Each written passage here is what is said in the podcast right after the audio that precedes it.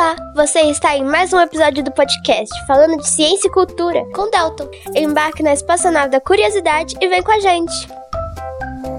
O que são os pontinhos brilhantes que vemos no céu? É verdade que as aves são dinossauros?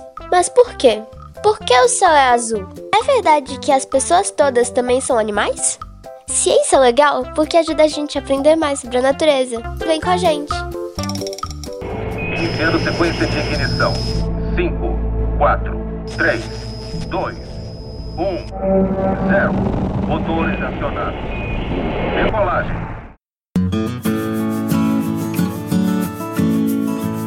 Olá pessoal, meu nome é Sabrina, eu sou bióloga e apaixonada pelo mundo da biologia e hoje eu tô aqui para falar de mais um animal incrível que vive em nosso planeta, o peixe palhaço. Se você já assistiu a animação Procurando Nemo, da Disney, que foi lançada em 2013, você conhece um pouquinho das principais características físicas desses indivíduos, certo? Porém, eles têm diversas outras características e habilidades fascinantes. Vem comigo para a gente aprender um pouquinho mais sobre eles.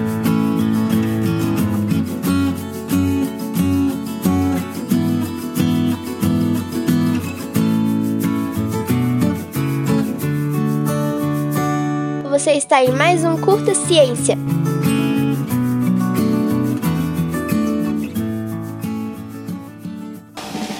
Tenho que encontrar meu filho Nemo. Oi. Os peixes são amigos, não comida. Ainda bem que ela não estava com fome. Não esquenta. Baleias não comem peixe palhaço, comem crio. Olha, crio! Now watches the ships Nadadores!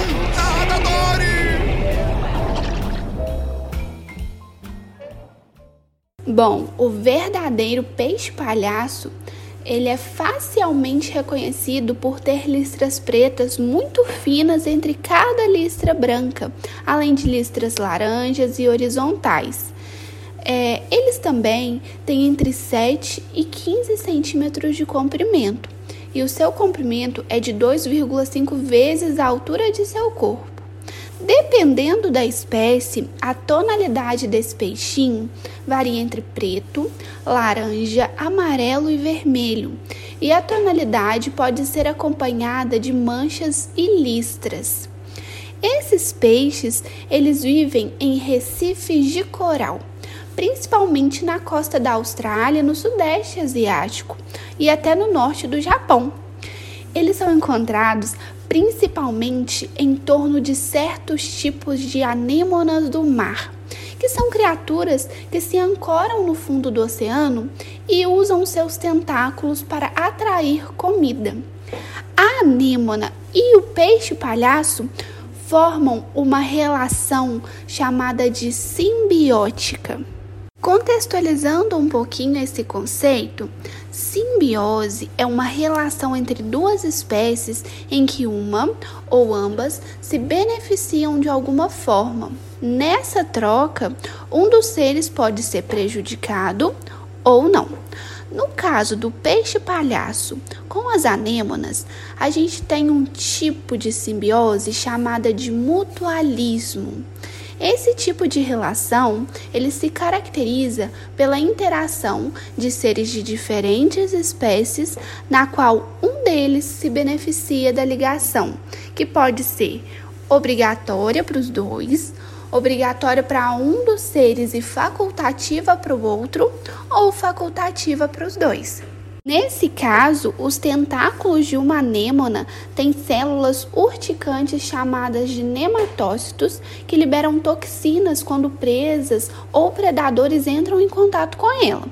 Já o peixe palhaço, ele desenvolve imunidade a essas toxinas, tocando cuidadosamente os seus tentáculos é, com diferentes partes do corpo. Uma camada de muco se acumula protegendo o peixe dessas toxinas. Então a anêmona ela fornece proteção e sobras de alimentos para os peixes palhaço, que traz a comida e ainda se alimenta de possíveis parasitas nas anêmonas.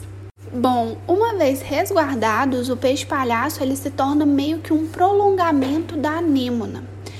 É mais uma camada defensiva contra os peixes comedores de anêmonas, como por exemplo o peixe borboleta.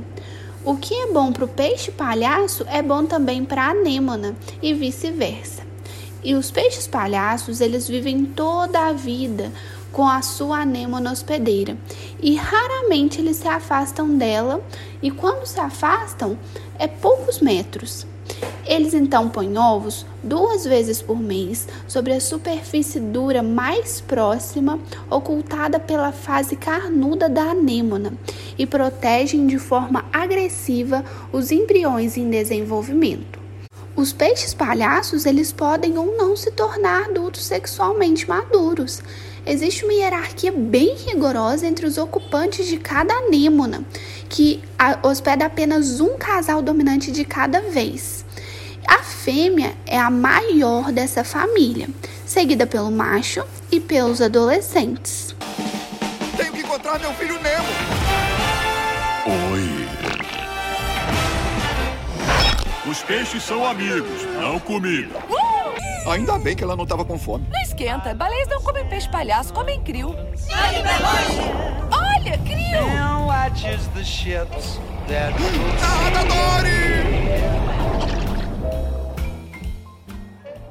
Muitos peixes de Recife têm a capacidade de mudar de gênero. A maioria, como os bodiões e os peixes papagaio, mudam de fêmea para macho. Em contrapartida, esses peixes palhaço são poucos que mudam de macho para fêmea. Então, se uma fêmea dominante morrer, por exemplo, o macho dominante ele se torna a fêmea dominante e o maior juvenil assume o papel de macho dominante. O conhecido e encantador peixinho Nemo apresentou a milhões de crianças um maravilhoso ecossistema natural, o Recife de Coral e os seus residentes.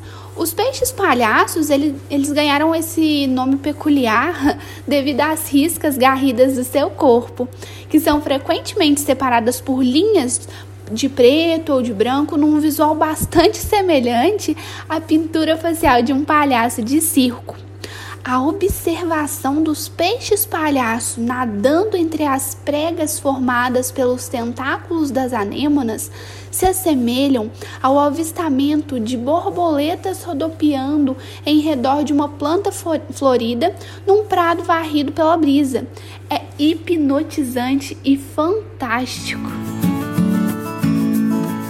Bom, pessoal, essas foram algumas características desse peixinho interessantíssimo e maravilhoso. Se você tem mais alguma característica ou curiosidade que não foi mencionada aqui nesse podcast, comenta pra gente lá no Instagram falando de ciência e cultura. A gente vai adorar ler e ouvir. Eu vou ficando por aqui. Um forte abraço, muito obrigado pela atenção. Agradeço também ao Delton pela oportunidade de fazer parte desse projeto incrível e até a próxima. Tchau, tchau.